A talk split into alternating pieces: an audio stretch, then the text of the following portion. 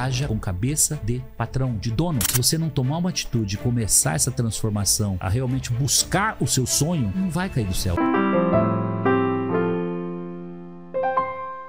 Os nossos jovens não têm esperança. E eles não têm esperança porque eles não acreditam neles próprios. Eles não acreditam que eles podem trabalhar, construir um projeto de vida, ter foco, se manter na disciplina naquilo que ele se propôs a fazer para pegar o primeiro cheque de alguns milhões da mão, que é um pouco do que eu quero deixar de mensagem. É possível sim é, mudar o status quo da sua vida. Né? E aqui eu já vou entrar direto. Meu pai era pedreiro, minha mãe era dona de casa, nasci em Cafelândia, morando em Lins com 3 anos de idade, 5 anos, 6 anos, fui para escola pública e ali eu comecei uma jornada, não me recordo exatamente, mas as notas do meu, do, do meu currículo, sempre as melhores notas. Com 12, 13 anos de idade, pelas dificuldades que a família vivia, a gente morava numa comunidade ali, um bairro em formação na cidade, e a gente morava num barraco de dois cômodos, banheiro fora de casa, minha mãe lavava roupa numa tábua e o esgoto era céu aberto, né? Então a gente realmente vivia numa situação assim extremamente é, difícil, né? Cara, e, né? e que é o retrato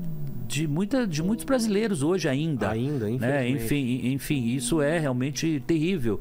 Mas colocando foco, eu comecei ali a sonhar, eu comecei ali a entender que através do trabalho eu poderia modificar esse status quo meu e da minha família. Eu cheguei com 13 anos, eu começo a vender coxinha. Eu acho que eu me tornei rapidamente o melhor vendedor de coxinha que Lins teve na história. As pessoas perguntam, mas como é que você tangibiliza isso? Difícil alguém comprar um Fusquinha 1962 naquela época, tra trazendo para os dias de hoje, era como comprar um carro hoje de 20, 30 mil reais. E eu juntar esse dinheiro Que? é, de 20, 30 mil reais, juntar esse dinheiro Com a comprando venda de coxa. com a venda de coxinha. Então eu fazia três viagens na parte da tarde. Eu, eu percebi onde estava a, a- necessidade, a dor do consumidor. Ah, Você sim. sabe onde estava, onde eu descobri a dor desse consumidor? Ah. Eram os pedreiros, é, eram os pintores, os eletricistas, encanadores das obras de Lins que estavam em construção. Eu chegava duas e meia, eles tinham almoçado 11 da manhã, eles já Nossa, estavam tava varados de fome.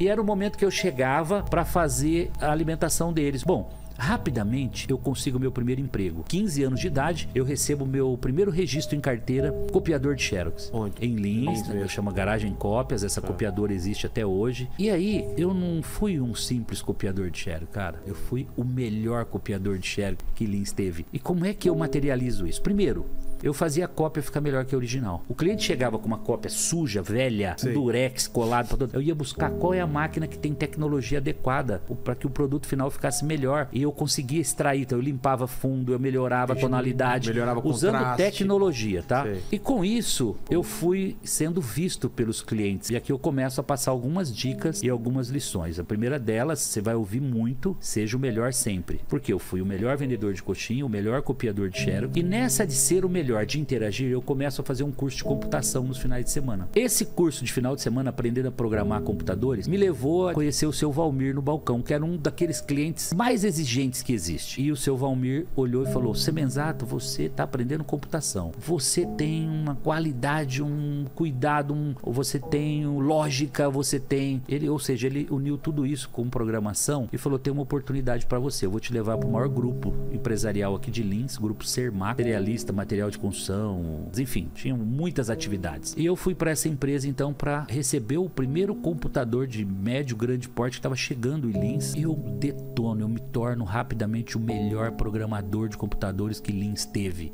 Assim, ó, eu virava à noite, eu como não, Tentando eu- entender, não tinha hora para começar, não tinha hora para terminar. Era uma loucura, entendeu? É, era qualquer hora era hora de, de trabalho e de desenvolver. Desenvolvi software de todo tipo que você possa imaginar. Ah, é? Folha de pagamento, contabilidade, contas a pagar, receber, controle bancário, controle de gado, construtora, orçamento de obras. Eu fiz o maior MBA que você possa imaginar, a faculdade que eu não fiz. co- Eu aprendi tudo como funciona uma empresa por dentro. E claro que isso mais adiante vai, vai me servir muito. Vocês vão ver o quanto você ser o melhor, você se dedicar, você ir a fundo naquilo que você está fazendo. Em algum momento você vai colher tudo isso. O seu Valmir me viu, me levou para essa primeira e ali começa uma mudança na minha vida. Óbvio que o meu salário começou a crescer, comecei a ganhar dinheiro. O cheque de meio salário, que foi o primeiro cheque da copiadora, se tornou 10 salários já no meu primeiro registro como programador de computadores, hipoteticamente justamente hoje, 10 mil reais. Tá. Né? E rapidamente eu me torno analista de sistemas e já montei um time de programadores, de digitadores, operadores, né? E fiz o meu departamento crescer. Eu comecei a desenvolver softwares e sistemas. Com 17 anos, eu termino meu curso, 17 para 18, eu termino meu curso técnico em processamento de dados. Eu aprendi o cursinho de final de semana, e aqui outra dica. Aquele final de semana que a maioria, eu não vou dizer que não tem que ter lazer, mas enquanto a maioria no sábado ia bater bola, ia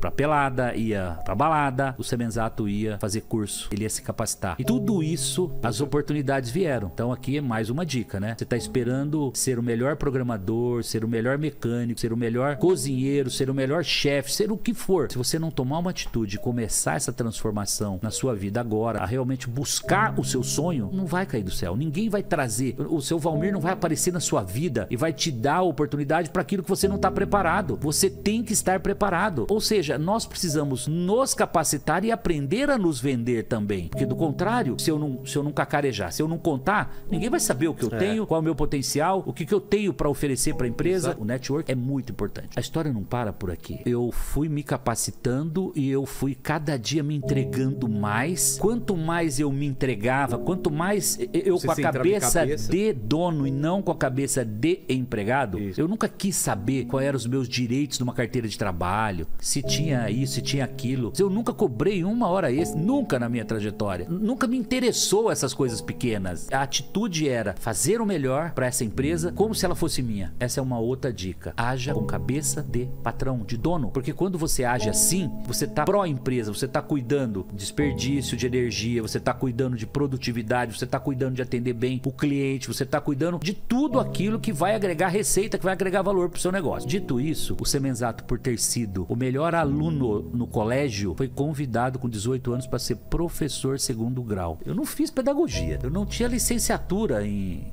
em pedagogia, pelo menos, para ser um professor, mas eu tinha a escola da vida, eu tinha competência técnica. Tendo sido, Vilela, o melhor, prof, o, o melhor aluno, eu fui convidado então para ser professor segundo grau. Claro que eu chegaria com 23 anos de idade, como foi o caso, derramando informação, conhecendo como funcionava uma empresa por dentro, tendo desenvolvido software, me relacionando com Alunos. Eu, eu lecionava das 7 às 11 todos os dias, de segunda a sexta. E sábado e domingo eu dava aula particular ainda, durante o dia todo, programador e analista de sistemas. Ah. 7 da noite, 19 horas às 23 horas, colégio Instituto Americano de Lins, todos os dias de segunda a sexta. Sábado e domingo eu ia pra padaria do meu sogro lá em Lins, que tinha um Cobrinha 210, que era um computadorzinho que, que compramos lá para desenvolver software, e eu ia lá dar aula particular sábado e domingo. Então era uma rotina de domingo a domingo intensamente, assim, vivendo aquilo explosivamente. Bom, frutos, rapidamente o melhor salário que Lins teve, rapidamente reconhecimento profissional, prêmios. E ainda morando com os pais? Ou não? eu me casei com 21 anos, cara. Me casei em 90, já morando na minha casa própria, com um Monza SLE zero estacionado na garagem. Essas conquistas, na verdade, elas, elas vão te jogando para cima, elas vão te impulsionando. Você que está nos ouvindo hoje, você já deve ter percebido, quando eu cheguei aqui,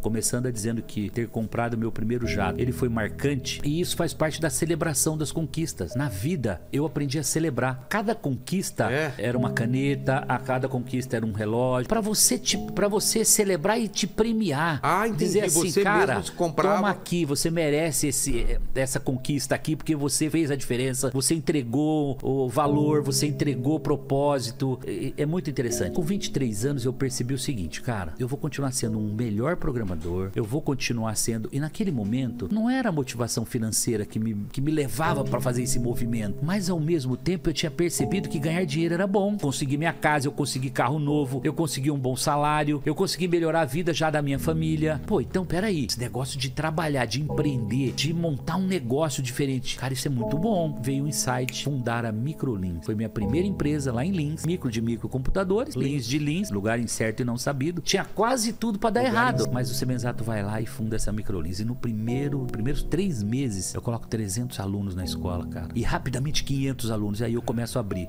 Eu montei 17 escolas. Isso em dois anos e meio. Eu inaugurei uma escola por mês. Então esse é o momento que o Semenzato descobriu que tinha um bom negócio, que os bancos poderiam ajudar no financiamento a fomentar esse empreendedorismo, só que ele não teve uma consultoria nem familiar e nem de fora que pudesse dizer cuidado com o dólar. O dólar dólar está 3 hoje, hipoteticamente, mas ele pode ir a 5,80, como foi agora. E aí o Semenzato tomou contratos de leasing todos em dólar ah, naquela época. Cara. Quanto à receita caindo, receita caindo. Contrato dos financiamentos bancários é, subindo. subindo. Leasing todo mês subia. Gente, seis meses depois não tinha dinheiro para pagar professor, não tinha dinheiro para pagar aluguel, não tinha dinheiro para pagar as prestações dos bancos. Eu quebrei. Era 94, seis meses depois tô quebrado. Lembra do seu Valmir? Foi o cara que me abriu a porta lá claro. atrás, etc, etc, etc. Eu encontro o seu Valmir e o seu Valmir me diz assim: por que você não faz franquia? Franquia? O que é franquia? Que é isso, Valmir? Eu não sabia o que era franquia de verdade. E aí fui me inteirar, fui falar com o advogado, ele formatou a franquia. Em três meses eu transformei 15 das 17, 16 das 17 próprias em franquias. Nunca mais eu parei de crescer no mundo das franquias. E aí você vai dizer o seguinte: pô, mas você planejou para entrar no mundo do franchise? Não. O franchise surgiu na minha vida por pura necessidade. necessidade. É. Ou eu ia pro franchise ou eu desapareceria como empreendedor e voltaria a ser o programador. Com, Tava tudo dívida, certo. Né? E com uma dívida enorme, porque ela fica lá por cinco anos esperando você liquidar. Você devolve os bens para o, o credor. Barato. O credor vai leiloar aquilo é. no mercado, a liquidação vai ser muito pequena e você vai ficar com a dívida enorme, a diferença da dívida lá no banco. E eu trabalhei cinco anos para pagar esse passado. Foi de 95 a 2000 trabalhando dia e noite, mas crescendo ao mesmo tempo. Quando é 2000, 2001, eu devia estar com umas 80, 100 franquias.